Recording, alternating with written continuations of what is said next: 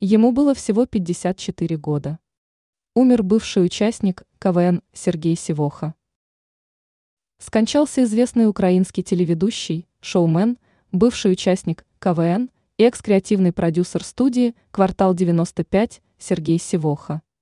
К слову, художественным руководителем упомянутой студии в свое время был нынешний президент Украины Владимир Зеленский. Как сообщает агентство ТАСС со ссылкой на украинские СМИ, Сивоха умер в возрасте 54 лет. О смерти знаменитости в социальных сетях также сообщила его близкая подруга Светлана Бердецкая.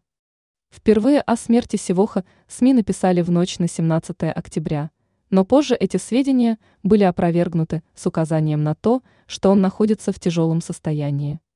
Добавим, что родившийся в Донбассе актер и телеведущий в октябре 2019 года получил должность советника Совета национальной безопасности и обороны Украины по вопросам реинтеграции и восстановления Донбасса.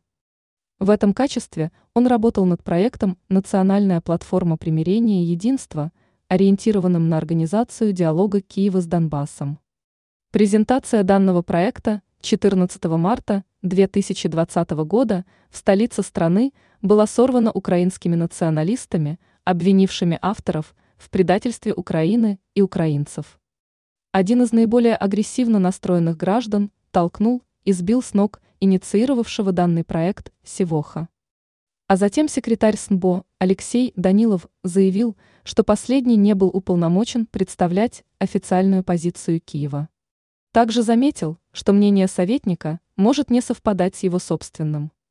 Вскоре Сивоха уволили.